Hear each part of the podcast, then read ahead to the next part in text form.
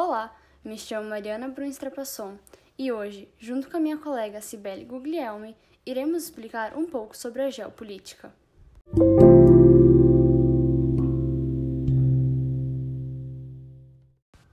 Dentre todos os tópicos necessários para compreendermos esse tema, vamos iniciar pelos conflitos, ou melhor dizendo, pelas guerras. Ao longo dos anos surgiram inúmeras disputas, como por exemplo a Guerra Civil Americana em 1861 e a Guerra do Golfo em 1990.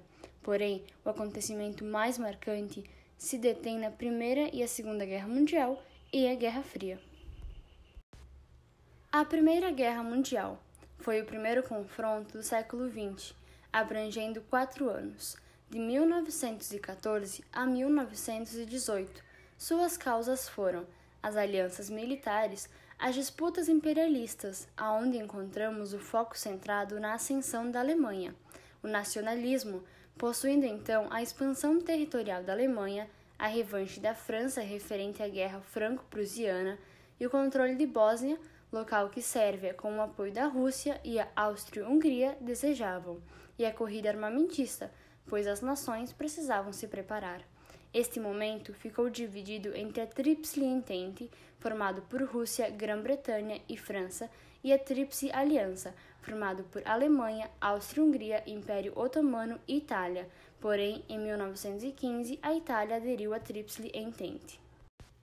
O estupim para as revoltas foi a visita do arquiduque Francisco Ferdinando, herdeiro do trono austríaco, a Sarajevo, capital da Bósnia, aonde o exército compreendeu que seria uma provocação. Após o seu assassinato, surgiu a crise de julho, ou seja, uma crise política. Logo depois desse acontecimento, surgiram as declarações de guerra em maior escala. Desse modo, em 29 de julho, a Áustria declarou guerra à Sérvia. No dia 30, russos, alemães e austríacos mobilizaram seus exércitos em defesa da Sérvia. Em 1 de agosto, a Alemanha declarou guerra à Rússia e no dia 3 à França. No dia 4, o Reino Unido declarou guerra à Alemanha. Este momento ficou dividido em duas fases. A primeira fase ficou conhecida como Guerra de Movimento e aconteceu entre agosto e novembro de 1914. Já a segunda fase ficou conhecida como Guerra de Trincheiras e ocorreu entre 1915 e 1918. Como consequência da derrota alemã, foi assinado em junho de 1919 o Tratado de Versalhes, aonde o país perdeu todas as suas colônias ultramarinas, além de territórios na Europa pagou uma multa elevada, suas forças militares foram restritas a 100 mil soldados.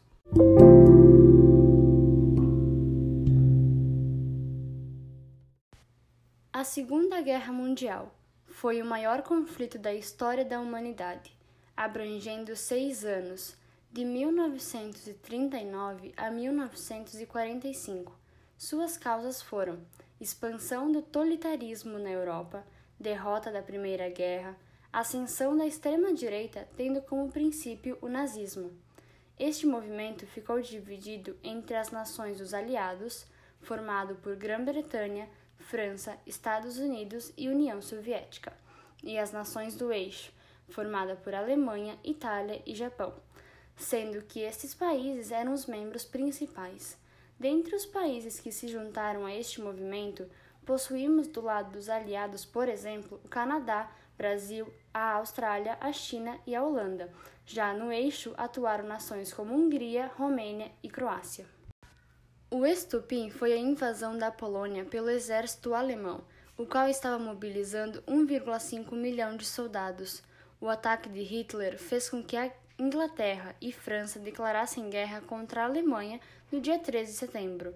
Entre 1939 e 1941, os alemães conquistaram Polônia, Dinamarca, Noruega, Holanda, Bélgica, França, Iugoslávia e Grécia. O conflito na Ásia ficou marcado pela luta travada entre japoneses e americanos, no que também ficou conhecido como Guerra do Pacífico. O resultado direto disso foi a Segunda Guerra Sino-Japonesa, conflito iniciado em 1937, que se fundiu com a Segunda Guerra Mundial. Este momento ficou dividido em três fases: a supremacia do eixo, de 1939 a 1941, o equilíbrio de forças, de 1942 a 1943, e a derrota do eixo, de 1944 a 1945. Entre o dia 6 e 9 de agosto de 1945, foram largadas bombas atômicas sobre o Japão mais especificadamente em Hiroshima e Nagasaki, gerando um ambiente de destruição. Após o lançamento da segunda bomba, os japoneses renderam-se incondicionalmente aos americanos. O conflito final na Europa foi em Berlim, aonde foi realizado pela Alemanha com tropas compostas por idosos e crianças e pela União Soviética, aonde os alemães renderam-se oficialmente no dia 8 de maio de 1945. Já na Ásia, acabou em 2 de setembro de 1945, quando os japoneses assinaram uma rendição incondicional aos americanos. Após a final da Segunda Guerra Mundial, foi criada a Organização das Nações Unidas, conhecida como ONU, e responsável pela manutenção de paz entre as nações.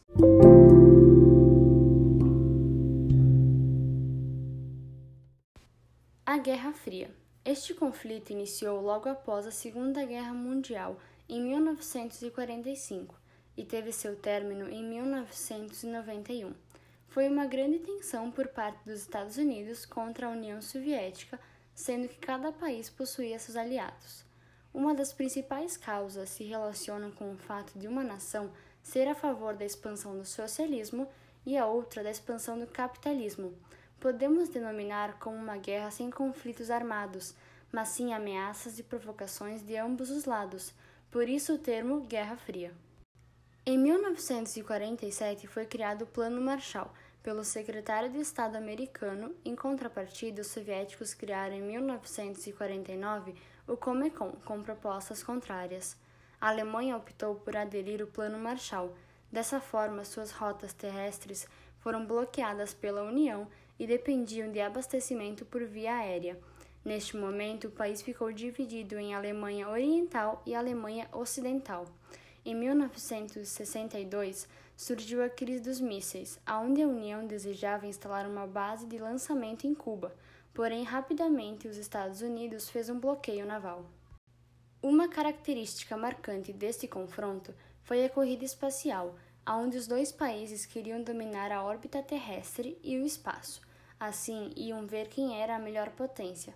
Os soviéticos, em 1957, lançaram os satélites Sputnik, mas os americanos, em 1969, fizeram o primeiro homem caminhar em solo lunar.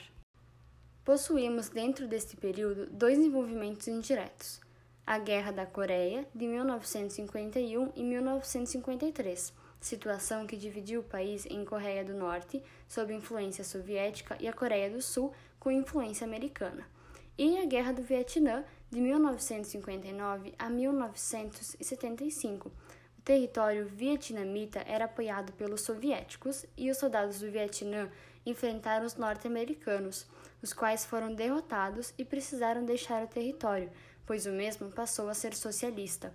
Em 1989 é derrubado o Muro de Berlim, o qual dividia a Alemanha em duas partes, fazendo com que elas se unissem novamente. Os movimentos que contribuíram para o fim da Guerra Fria foram a queda do muro e a desintegração da União Soviética em 1991. Dessa forma, o capitalismo ganhou espaço e passou a dominar sobre os territórios.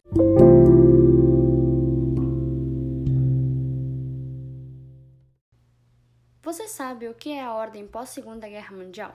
Pois bem, após este momento estabeleceu-se uma nova ordem geopolítica no mundo, denominada como o mundo bipolar. Com o enfraquecimento das nações, somente os Estados Unidos e a União Soviética possuíam boas condições econômicas e tecnológicas. De um lado encontramos o capitalismo e de outro o socialismo, por isso classificamos por bipolaridade. Os soviéticos comandavam o sistema socialista possuindo grande influência no leste europeu, alguns países da Ásia e África e somente em Cuba por parte da América. Os americanos comandavam um sistema capitalista, exercendo grande influência na Ásia, África e Oceania. Porém, surgiram alguns acontecimentos. estes que foram citados na explicação da guerra, mas vamos retomá-los. A divisão da Alemanha em Alemanha Ocidental, a qual era capitalista, e a Alemanha Oriental sendo socialista, a Guerra do Vietnã, a Guerra da Coreia, onde teremos a Coreia do Sul capitalista e a Coreia do Norte comunista, o financiamento por parte dos Estados Unidos para o golpe militar do Chile e o financiamento estadunidense para a ditadura militar no Brasil. Esta ordem percorreu quatro décadas, porém teve seu fim em meados de 1991.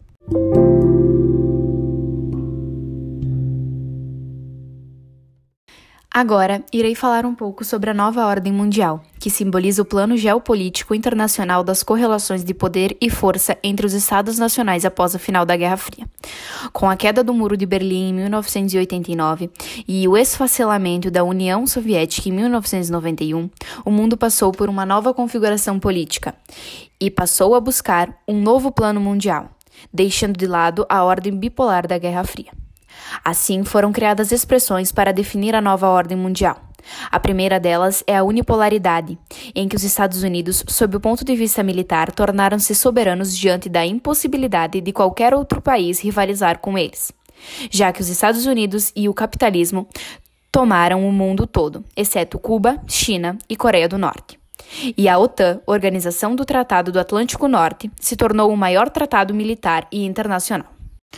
A segunda expressão é a multipolaridade, em que o poderio econômico passou a ser um critério mais importante que o poderio militar para determinar a potencialidade global de um Estado nacional.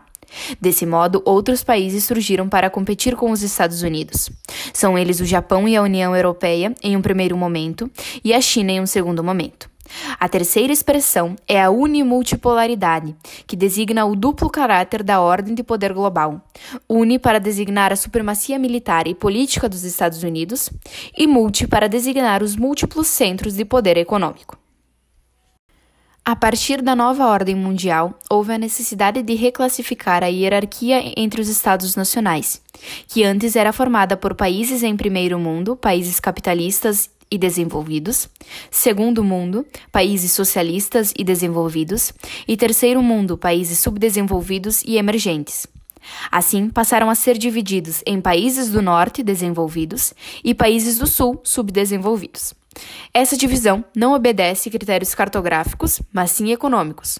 Mesmo países que se encontram no hemisfério norte, como México e Índia, são considerados países do sul, subdesenvolvidos. E países localizados no hemisfério sul, como a Austrália e Nova Zelândia, estão classificados como países do norte, desenvolvidos. Além disso, com o fim da Guerra Fria, a Rússia herdou a maior parte do arsenal nuclear da União Soviética, mas o país mergulhou em uma profunda crise durante os anos 90, impedindo que conservasse o arsenal. Dessa forma, os Estados Unidos mantiveram a supremacia bélica, e em 2001 um novo inimigo surgiu para batalhar com os Estados Unidos: a organização terrorista Al-Qaeda, no atentado de 11 de setembro em solo norte-americano.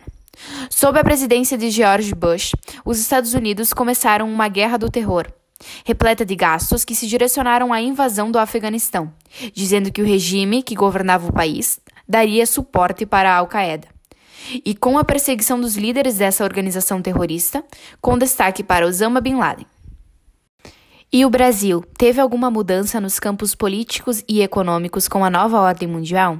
Sim, a ditadura militar foi encerrada, a democracia presidencialista foi instaurada e os governos adotaram uma política neoliberal que minimiza a participação do Estado na economia.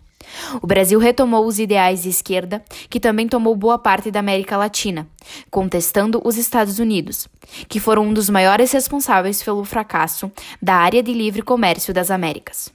Então, o Brasil integrou o grupo BRICS para tomar ações estratégicas nos campos econômicos e político internacional. Esse grupo é composto por Brasil, Rússia, Índia, China e África do Sul, as principais economias emergentes. Algumas das características da nova ordem mundial são o fortalecimento da globalização, o crescimento do neoliberalismo e o surgimento de novos blocos econômicos. Tópicos que iremos falar no decorrer do podcast.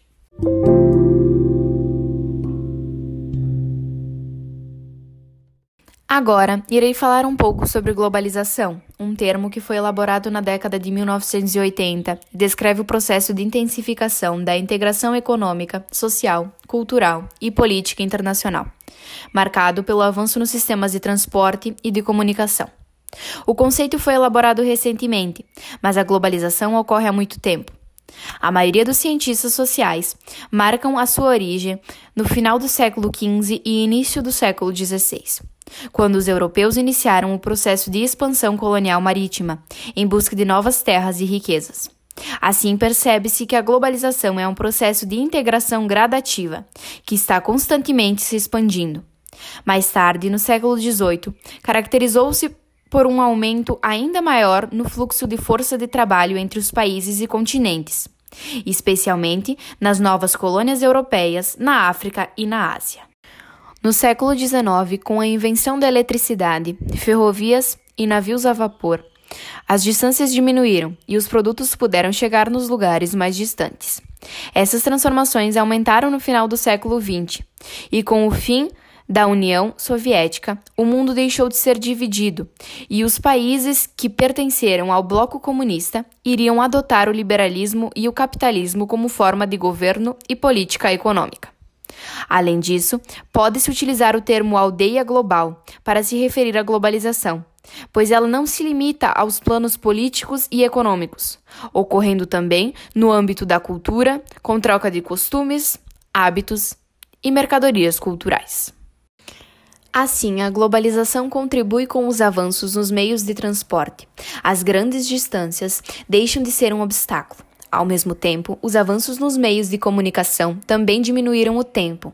O que se levava vários dias para ser noticiado, hoje é conhecido pelo mundo todo em pouquíssimos segundos.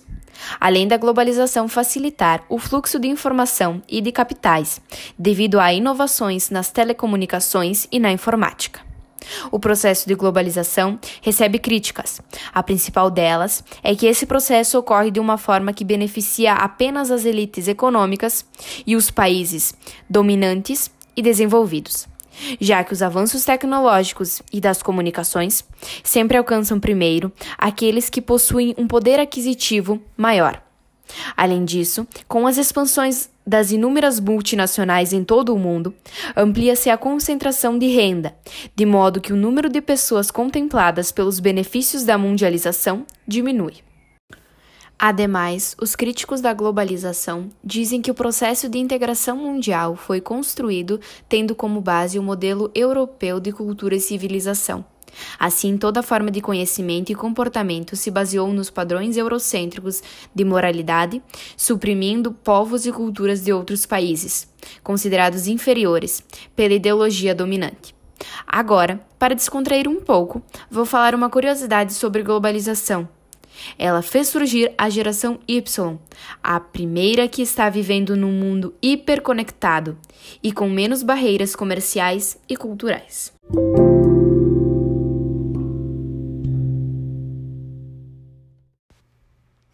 Compreendermos o comércio mundial, precisamos primeiramente entender o que é a OMC, a Organização Mundial do Comércio, a qual foi criada em 1995 com o intuito de fiscalizar esta ação.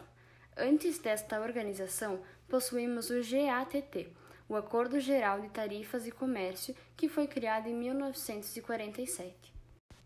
Os objetivos da instituição são negociar a redução ou eliminação de barreiras comerciais, como as tarifas, acompanhar a revisão das políticas comerciais dos Estados-membros, atuar para o desenvolvimento dos Estados-membros, aplicar pesquisas comerciais e divulgar os dados como forma de apoio aos países integrantes, além de administrar os bens e serviços gerados pela atividade comercial.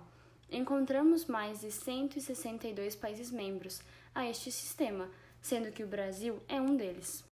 Os acordos bilaterais dizem respeito às relações econômicas, socioculturais, ambientais e políticas entre dois países. Já os acordos multilaterais são os que envolvem três ou mais estados. O objetivo de assegurar o desenvolvimento harmonioso entre os países é o mesmo, mas quando muitos países são envolvidos, os detalhes precisam ser estudados minuciosamente, de maneira que beneficie todos. Um exemplo de acordo multilateral é o Mercosul, um contrato realizado entre blocos econômicos. Os blocos econômicos compreendem a formação de mercados regionais entre países, a fim de integrar a economia de seus membros, através da livre circulação de mercadorias ou da redução dos impostos cobrados em importação. O primeiro acordo internacional entre países a se construir no mundo foi o Benelux, que auxiliou para a formação posterior da União Europeia. O Benelux consistia na união comercial com a redução de tarifas aduaneiras entre Bélgica, Holanda e Luxemburgo. Dentre os acordos, possuímos alguns que se destacam e possuem uma maior proporção. A União Europeia, com 28 países membros, sendo o principal bloco. O CEI, a Comunidade dos Estados Independentes, é a formação econômica constituída pelos países que faziam parte da antiga União Soviética, porém com algumas exceções. O NAFTA, o Tratado Norte-Americano de Livre Comércio, é formado por apenas três países: Estados Unidos, Canadá e México. A APEC, a Cooperação Econômica da Ásia e do Pacífico, é formada por 20 países, mas no início era um fórum de conversação entre os países membros da Associação das Nações do Sudeste Asiático e seis parceiros econômicos da região do Pacífico, como Estados Unidos e Japão. O Mercosul, o Mercado Comum do Sul, é formado por alguns países da América do Sul, como Brasil, Argentina, Paraguai, Uruguai e Venezuela enquanto o Equador, Chile, Colômbia, Peru e Bolívia participam como membros associados. Os blocos são classificados em quatro tipos: zona de livre comércio, aonde encontramos a redução das tarifas, mas sem uma moeda única, por exemplo, a NAFTA. A União Aduaneira. Os países membros adotam as mesmas tarifas para suas exportações e importações, por exemplo, o Mercosul. O mercado comum é a eliminação das tarifas, integração total em circulação de bens, mercadorias, capital e pessoas, por exemplo, a União Europeia. Já a União Econômica e Monetária, os países do mesmo bloco adotam uma moeda única de circulação livre entre eles, por exemplo, o euro na União Europeia.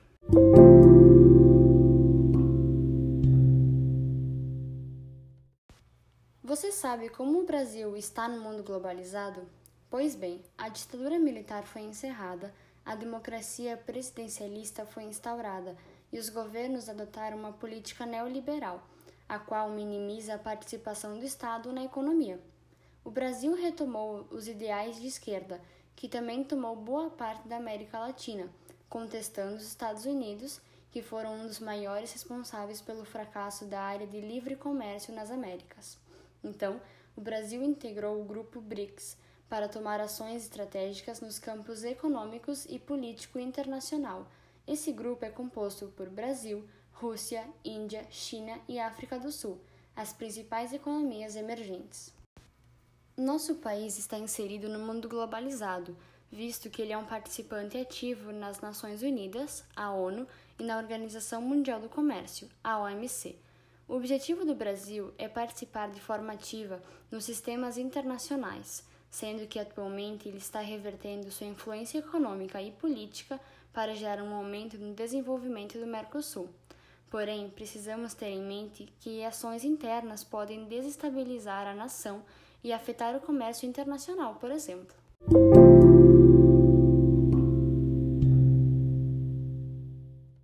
Agora, irei falar um pouco sobre geopolítica, uma categoria da geografia que abrange os fenômenos políticos, históricos, econômicos e geográficos da atualidade, e seus reflexos no cenário mundial. Pode-se dizer que seus objetivos principais são interpretar a realidade global e estudar guerras, conflitos, disputas ideológicas e territoriais, questões políticas, acordos internacionais, entre outros. A geopolítica utiliza de outras áreas do conhecimento para formular suas ideias, como, por exemplo, a história, as ciências sociais, a política, a economia, entre outros. O termo geopolítica foi elaborado pelo cientista político Rudolf Gehlen, logo no início do século XX, adepto das teorias do alemão Friedrich Ratzel Gehlen definiu esse novo conceito através da relação entre os fatos políticos de um determinado local com seus espaços geográficos. As ideias levantadas pela geopolítica perdeu força durante a Segunda Guerra Mundial, voltando apenas na década de 80, com a chegada das novas ordens mundiais, aliada às diferentes relações econômicas e políticas internacionais que surgiram, com assuntos voltados nos conflitos, nações, estados e territórios. A fim de explanar conhecimento, trarei a diferença existente entre geopolítica e geografia política, que, mesmo possuindo alguns pontos em comum, possuem questionamentos diferentes.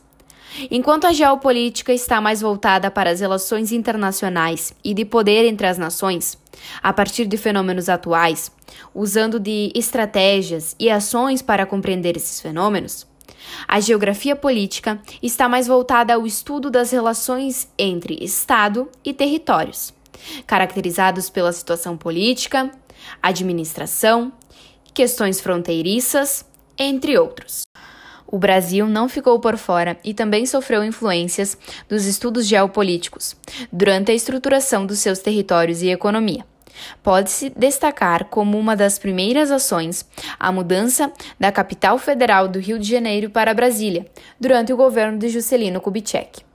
Os principais objetivos geopolíticos no Brasil são ligados à integração dos estados, levando em consideração o capital socioeconômico de cada região, Além disso, o desenvolvimento urbano, industrialização, normas de sustentabilidade, a inserção do país entre as maiores potências sul-americanas também são analisadas pela geopolítica brasileira. Por fim, as áreas de reserva de petróleo, incluindo o pré-sal, e o ecossistema do Pantanal Mato-Grossense, da Bacia do Rio do Prata e floresta amazônica também são relevantes para os estudos da geopolítica. Além dos temas abordados pela geopolítica brasileira, que já foram ditos anteriormente, pode-se destacar também a reforma agrária, a proteção das fronteiras, a necessidade e escassez de petróleo, criação da Petrobras, a demarcação de terras indígenas, os recursos agrícolas, a demografia, as questões de infraestrutura, o Mercosul e o Unasul, as questões políticas internas, entre outros. Como conteúdo extra, trago a geopolítica no mundo. Em questão mundial, o período da Guerra Fria proporcionou muitos estudos de geopolítica. Esses estudos impulsionaram as ordens mundiais. Assim, as ordens variam de acordo com cada ciclo histórico e através das relações políticas e econômicas mundiais. A expansão tecnológica, desenvolvimento da produção e distribuição das mercadorias proporcionaram a expansão do capitalismo e a ascensão da burguesia. Nesse momento, a Inglaterra era o polo econômico do mundo, especialmente entre o século XVIII e metade do século XIX. Entretanto, o espalhamento da indústria e da tecnologia fizeram com que outros países europeus ganhassem destaque, como a França, Alemanha e Holanda, e em seguida Estados Unidos e Japão. Já para os Estados Unidos, as guerras mundiais e a queda da União Soviética favoreceram na primeira metade do século XX a promoção do país como principal centro econômico internacional, nascendo assim uma outra ordem. Surge então a ordem mundial múltipla, em que o poder se concentra nas mãos das multinacionais espalhadas pelo mundo, principalmente Japão, Estados Unidos e União Europeia. Além dos temas abordados pela geopolítica mundial que já foram ditos anteriormente, pode-se destacar também o imperialismo, a globalização, a guerra do Afeganistão, a guerra do Vietnã, a guerra da Coreia, a guerra do Iraque, a guerra do Golfo, os conflitos na África, com descolonização da África e da Ásia, as guerras no Oriente Médio, rivalidade entre Irã e Arábia Saudita, os blocos econômicos, a Primavera Árabe, a criação do Conselho de Segurança da ONU, entre outros. Além dos conteúdos extras e das curiosidades já ditas, trago mais algumas curiosidades sobre geopolítica. As pesquisas realizadas pela geopolítica possuem escala de atuação global e internacional. Entretanto, alguns autores argumentam sobre uma geopolítica interna, ou seja, com uma escala intranacional. Uma curiosidade sobre a geopolítica brasileira é que o Brasil se fez notar por sua vigilância e presença na Antártida, inclusive com uma delimitação de domínio territorial. Além disso, o Brasil realizou projetos de ocupação do norte do país, com iniciativas como o Projeto Calha Norte, que é um programa de desenvolvimento e defesa da região norte do Brasil. Idealizado em 1985, previa a ocupação militar de uma faixa do território nacional situada ao norte da Calha, do Rio Solimões e do Rio Amazonas. Atualmente é subordinado ao Ministério da Defesa do Brasil, sendo implementado pelas Forças Armadas. Na geopolítica mundial, os conflitos da atualidade envolvem questões e disputas internacionais, como os conflitos do Oriente Médio e questões internas que evoluíram para questões regionais, como o caso da Ucrânia, da Síria, dentre outros. Esses são conflitos armados que vitimizam muitas pessoas e causam debates entre as nações. Assim, para que possamos compreender os conflitos atuais, deve-se entender o papel do terrorismo, que a partir do atentado terrorista de 11 de setembro de 2001, o terrorismo passou a ser o principal inimigo dos Estados desenvolvidos. A doutrina Bush dos Estados Unidos se pautou no combate ao terrorismo e diversos ataques, tanto a países do Oriente Médio quanto a direitos individuais dos seus próprios cidadãos que foram justificados por essa guerra do terror.